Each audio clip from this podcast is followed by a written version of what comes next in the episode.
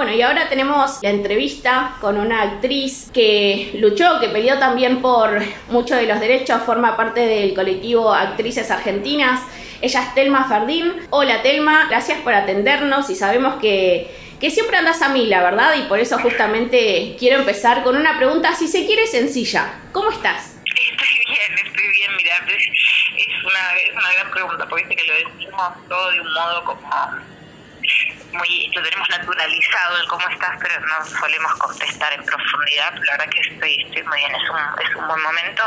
Eh, por supuesto, como todos, reacomodándome después de la pandemia y después del encierro y todo lo que eso implicó. Sí, es cierto, implicó bastante para, para todos, la verdad. Y bueno, te comento, en este momento estamos en medio del encuentro plurinacional de mujeres y disidencias, eh, región Cava, si se quiere, de nuestras asambleas, ya que, bueno, se ve dificultada el, a nivel nacional, ¿no? Por mismo el contexto pandémico. Quería saber esto, nosotras nos juntamos hoy en el barrio Zabaleta, pero bueno, quería saber qué importancia tiene, ¿no? Para vos, eh, quizás que las mujeres y las disidencias se reúnan a discutir política y por qué también hay que soltar un poco el miedo a todo eso? Fundamental es que podamos encontrarnos. Creo que justamente eso es lo que más daño hacia, hacia adentro de todos los movimientos. Eh, la pandemia y el no poder encontrarnos, no poder estar en la calle.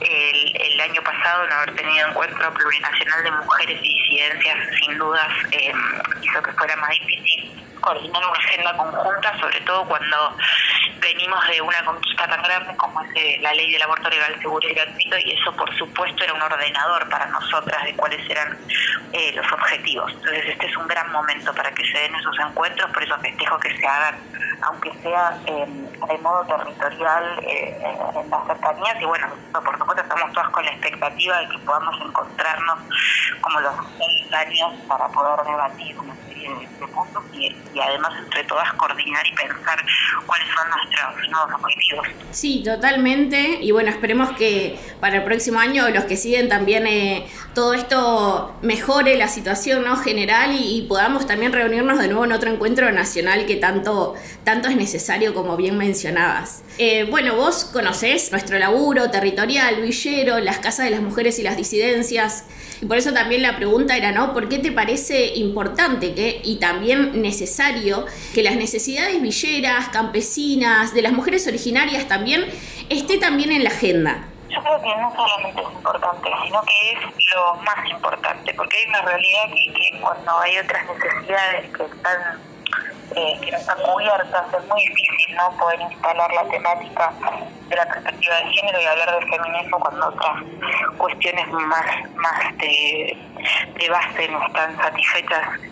si uno está con hambre es muy difícil poder pensar a qué otras violencias está sometido, ¿no? Ya esa es una violencia muy fuerte y estructural que impide eh, poder reflexionar sobre, sobre toda la condición de vida. Entonces me parece que no solamente es importante, sino que es el primer lugar donde tenemos que estar atentas eh, y trabajar y por eso el trabajo de la garganta para mí siempre es... Eh, eh, vital lo que hacen, lo que yo no he visto en, persona en cada uno de sus espacios y cómo convocan a las mujeres a hablar además con su propia voz, ¿no? Que no seamos las que estamos en otras posiciones, de más exposición, para la redundancia, eh, las que hablemos en nombre de, eh, del feminismo villero, del feminismo de los barrios, porque podemos ahí cometer graves errores, porque no, no es nuestra experiencia, no es lo mismo la experiencia.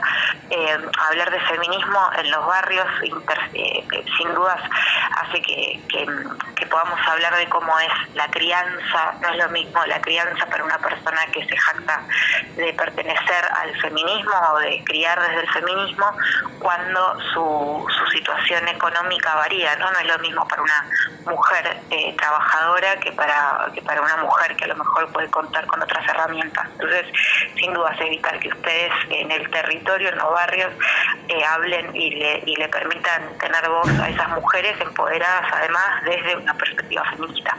Sí, y, y yendo a esto que decías al principio, ¿no? Eh, quería preguntarte, ¿qué reflexión haces en torno a la feminización de la pobreza? Esto que mencionabas y que también digo un dato para nada menor, es que cada 10 personas empobrecidas, 7 son mujeres. ¿Qué te genera eso a vos? Me parece que es de lo que tenemos que hablar, ¿no? Porque si no siempre termina nuestra agenda circunscripta a la temática género y no se, no se logra visibilizar que estamos hablando de una desigualdad que es estructural, no tiene solamente que ver con si se usa la A, la O o la E en el vocabulario, más allá de que eso sea una de las herramientas que podemos usar porque desde un lugar tan simple provocamos una, una reacción, sino que de lo que tenemos que hablar en serio es por qué la pobreza está absolutamente feminizada, porque son, porque los trabajos eh, más precarizados, porque todos los trabajos dentro del contexto de pandemia estaban feminizados, porque las tareas de cuidado, digo, uno de los lados, de los saldos positivos que puede llegar a tener la pandemia es en ese sentido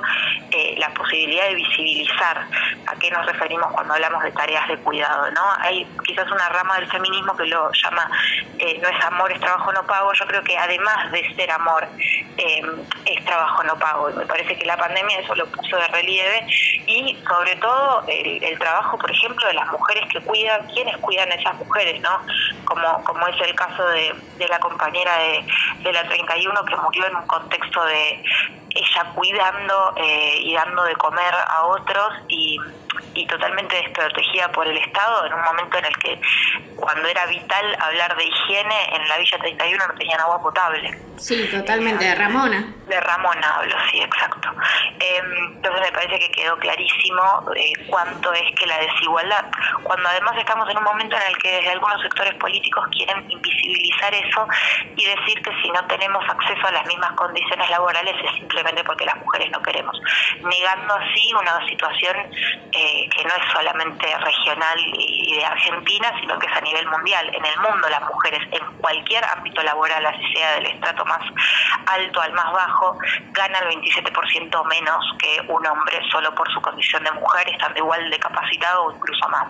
Entonces, eh, cuando además están queriendo hacer retroceder un debate que ya teníamos al lado, es fundamental que visibilicemos y de qué modo eh, me parece que cuando uno va a las cifras, ¿no? porque todo lo otro quizás se, se vuelve menos tangible, pero cuando uno va a las cifras y ve que de, de 10 personas en la situación, situación de pobreza, 7 son mujeres, evidentemente hay una feminización de eso y eso no puede quedar de que tiene que ver, por supuesto, con la desigualdad de género. Sí, totalmente, y eso también es un poco lo que, lo que queremos eh, visibilizar, como bien decías, eh, y también lo que estamos discutiendo hoy en este momento en, en Zabaleta, vecinas eh, y vecines, en el encuentro que hicimos, discutiendo, ¿no? Estas cuestiones de política, esta agenda que nos atraviesa totalmente con, con mucho que tiene que ver con la feminización de la pobreza, como bien decías. Y para cambiar un poco de tema, en realidad quería preguntarte en qué andas vos hoy, qué proyecto artístico tenés eh, o estás encarando, ¿no? Son varios.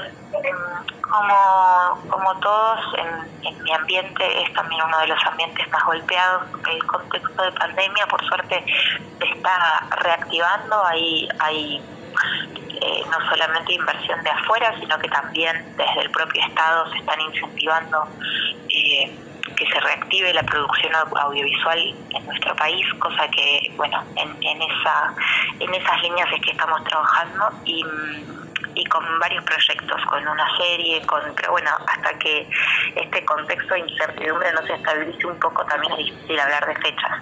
Sí, me imagino, me imagino. Y como soñando un poco o pensando en realidad futuro, ¿hay algún papel puntual que te interese hacer, algo que sueñes a corto plazo? Mira, justo em, ahora el director de la película con, que, que, hice, que protagonicé, La Estrella Roja, que la verdad que el trabajo es hermoso, me mandó el guion de una serie que está, está adaptada en una, es una de novela, perdón, que transcurre en los años 90, la adolescencia de, de, muchos en los años 90 y dentro de esta serie hay un personaje que es una trabajadora sexual. Parece que es, eh, ese es un personaje que además ni siquiera hace falta soñar, sino que muy a corto plazo se puede contar eh, y tratar de tomarlo en toda su dimensión, ¿no? Sin los estereotipos y sin la romantización, ¿no? Pues también muchas veces caemos en romantizar ese espacio. Eh, parece que, es un tema álgido, sin duda complejo y súper interesante para abordar. Sí, me imagino, bastante interesante también por diferentes eh, discusiones que se dan y que obviamente son bienvenidas para poder construir a partir de, de todo eso, ¿no? Em, si tuvieses que nombrar eh, uno o dos papeles, los que vos quieras, que hayas disfrutado más en, toda tu trayectoria. Uy, mira, hay un proyecto que amo con todo mi corazón, que fue Mentira la Verdad, em, porque tuve la suerte de hacerlo con, amigos que, quiero muchísimo. El programa de filosofía de Canal Encuentro con Mario, eh, de apellido imposible, Stan Reisberg, y mm, y, además con, otros dos amigos, una amiga que ya no está, que también falleció en la pandemia. Ese fue un proyecto, es un proyecto que me llena de orgullo por el contenido final, por el propósito y por cómo lo hicimos. Eh, más allá de, mis personajes, eh, es el proyecto completo lo que me emociona muchísimo. Qué bueno, suena interesante y obviamente te abrazamos por lo que acabas de mencionar, por la pérdida de esta persona especial que nos contabas. Eh, realmente te, abrazamos eh, en, un abrazo sororo también. Quería también preguntarte con respecto a, la situación ¿no? judicial, a la instancia bueno, que, que venís llevando adelante. ¿Qué nos puedes contar respecto con esa instancia? El 30 de noviembre tenemos fecha de juicio en Brasil, en Sao Paulo. Eh, lo que logramos con el caso, más allá de lo, de lo de lo que podemos mencionar a nivel visibilidad y repercusión en nuestro país y lo que todo lo que todo lo que pudo generar la verdad es que también hay que decir que el recorrido judicial es muy particular de esta causa porque trabajaron tres países, tres ministerios públicos fiscales de tres países diferentes en coordinación y lo hicieron muy bien. Y es la primera vez que un caso de delito de abuso sexual llega a la justicia federal en Brasil. Es la primera vez en América Latina, de hecho. Eh, así que sabiendo que se está sentando ese precedente y, esperando la fecha de, juicio, que es el 30 de noviembre, para, para también encontrar en la justicia un espacio de reparación y, y, poder hablar y de, construir realmente una justicia que dé respuesta a las víctimas, sino que sea funcional a los victimarios. Recordamos a quienes nos están escuchando que estamos hablando con Telma Fardín, actriz y también compañera, porque la hemos visto en diferentes instancias, como puede ser en las marchas por la legalización del aborto. Quería consultarte también eh, qué cosas fuiste aprendiendo, ¿no? Vos nos estabas contando eh, todo lo que es la instancia judicial, lo que llevaste adelante. ¿Qué cosas fuiste aprendiendo desde el momento en el que definiste denunciar públicamente a tu abusador? Hay como dos aristas, creo yo. Por un lado, mm, eh, afortunadamente aprendí mucho desde el feminismo con mis compañeras feministas, eh, que ustedes, que vos me, digas compañera, para mí es un, honor, un orgullo, porque justamente me parece que la salida, más allá de lo que le podamos reclamar al Estado, a los Estados, muy particularmente a la justicia, me parece que la salida colectiva se construye desde ahí, ¿no? Desde poder entre todas generar una nueva forma de justicia. Eh, y, me parece que, la justicia que tenemos que construir nosotras tiene que ser feminista y ahí es donde creo que lo más importante es lo que aprendimos, que es a generar redes. Yo hoy en mi propio caso o en cualquier otro caso sé que lo más vital es tener una red de contención. Eh, no tiene que ver pura y exclusivamente con lo que el Estado, la justicia diga. Eh, ese es el mayor aprendizaje, ¿no? La construcción colectiva. Y, y cómo además eso nos permite salir de no solamente del propio dolor, sino comprender en qué contexto está inscrito lo que nos pasó, que no somos locas a las que les pasó esto de un modo individual, sino que es un problema sistemático y, que juntas logramos ponerle nombre, palabras y a partir de eso cambiarlo, porque visibilizándolo logramos que, que las nuevas generaciones no lo naturalicen y por ende se sea eh, un, poco, un poco más difícil que estén expuestas a ese tipo de violencia. Ese es el mayor aprendizaje. Y después aprendí lamentablemente muchísimas cosas de, orden más técnico en relación a la justicia. Creo que cuando empecé este recorrido apenas sabía que había justicia eh, penal y civil y ahora, bueno, ya, ya me no digo especialista, pero sí me, interioricé muchísimo eh, en cómo funciona no solamente la justicia en nuestro país, no solo por mi caso, sino sobre todo por otros casos que me llegan, porque de hecho mi, mi causa no tramita, en ningún momento tramito en Argentina, solo se pide colaboración a través del Ministerio Público Fiscal. Pero pero sí conozco cómo funciona la justicia en nuestro país y lo, cuando decimos justicia patriarcal eh, no es solamente una palabra, es realmente muy violento lo que una ve eh, que sucede dentro del ámbito judicial, ¿no? Cuando es ahí donde finalmente se, se resuelven, se dirimen los conflictos, más allá de, de, todo lo que como sociedad podamos hacer, si no cambiamos estructuralmente la forma de conseguir la justicia, y una justicia que además está ejercida pura y exclusivamente eh, por, por una casta, ¿no? Tenemos una casta judicial. Si no logramos revertir eso, más allá de que hablemos y podamos poner sobre la mesa y desnaturalizar ciertas violencias, va a ser muy difícil que le podamos dar otra respuesta a las víctimas de, de, abuso sexual y de cualquier tipo de violencia. Totalmente, totalmente. Y qué importante esto que mencionabas al principio sobre las redes, ¿no? Redes de contención, redes de acompañamiento, redes incluso de información, ¿no? Esto, lo que venías diciendo, todo lo que aprendiste, realmente es eso, digo, ir aprendiendo y, tener cómo conseguir esa información también para poder continuar con este proceso que mencionabas y que también es largo muchas veces. Quería comentarte esto que me imagino que ya lo debes saber también, digo, muchas mujeres vimos en vos un potencial inspirador para poder contar nuestras historias, lo que atravesamos también. ¿Vos sos consciente de lo que generás eh, con toda esta lucha?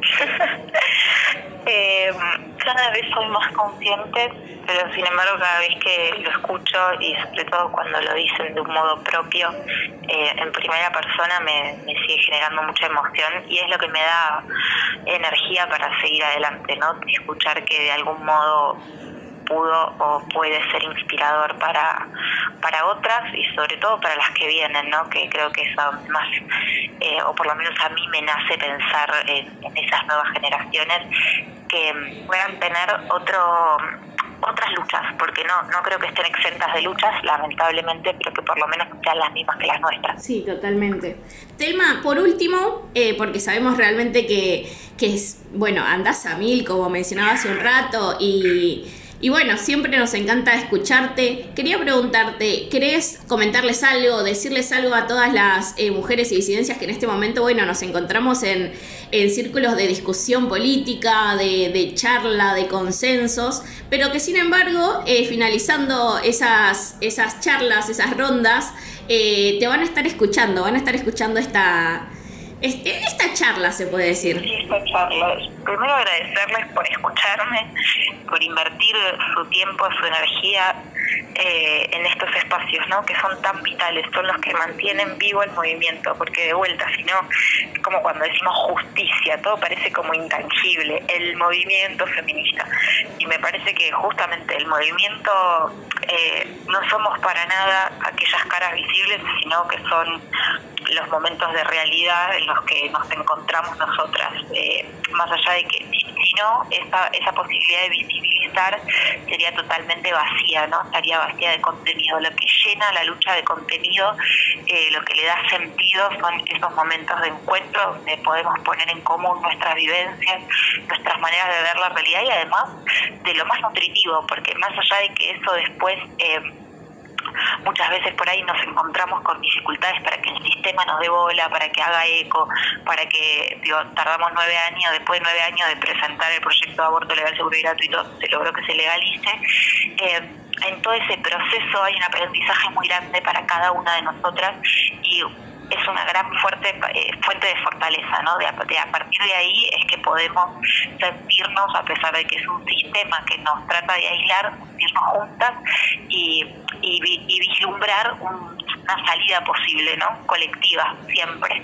Así que eh, gracias por estar ahí nutriendo eso, eso y haciéndolo una cuestión real, sobre todo después de habernos extrañado tanto y de habernos tenido que mirar. Tampoco es que abandonamos ningún espacio, ¿no? Los habitamos con lo que se podía, más lejos, más cerca, expuestas al virus, pero bueno, poder hacerlo así, con un poco más de sensación de tranquilidad, eh, también es, es, un, es, un, hecho para celebrar. Totalmente, y lo celebramos eh, siempre, por eso también te agradecemos a vos por atendernos. Eh, muchas gracias, Telma. Nuevamente estás invitada cuando vos quieras a cualquiera de las asambleas, a cualquiera de las casas de las mujeres y disidencias en, en todo el país, en donde te, te, encuentres hoy en día. Así que muchas gracias. Maravilloso, gracias a ustedes. Un abrazo inmenso y poderoso. A quienes nos escuchaban, estábamos hablando con Telma Fardín, actriz argentina, y ahora queda mucho más Garganta Radio.